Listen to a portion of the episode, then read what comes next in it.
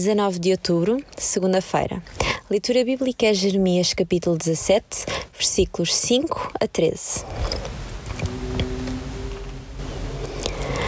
Condenarei aquele que me vira as costas e confia num simples homem e conta somente com a força humana. Pois é como o arbusto no deserto que cresce em aridez, em solo salgado, onde não há nada de bom e onde ninguém habita. Todavia, abençoarei aquele que confia em mim e procura em mim a segurança. Deus promete abençoar a pessoa que confia nele, como podemos ver no versículo 7.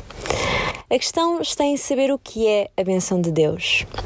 Para uns, a benção de Deus é dinheiro, para outros é saúde e para outros é vida fácil. Mas será que é isto que Deus se refere? Se a bênção de Deus fosse isto, o apóstolo Paulo teria sido um homem que não teria conhecido a bênção de Deus. Ele tinha uma doença, passara fome e passou muito tempo na prisão. O que é que é para ti a bênção de Deus? É importante saberes, porque esta promessa também te diz respeito. O profissional Pão do Céu é apresentado pela União Bíblica de Portugal.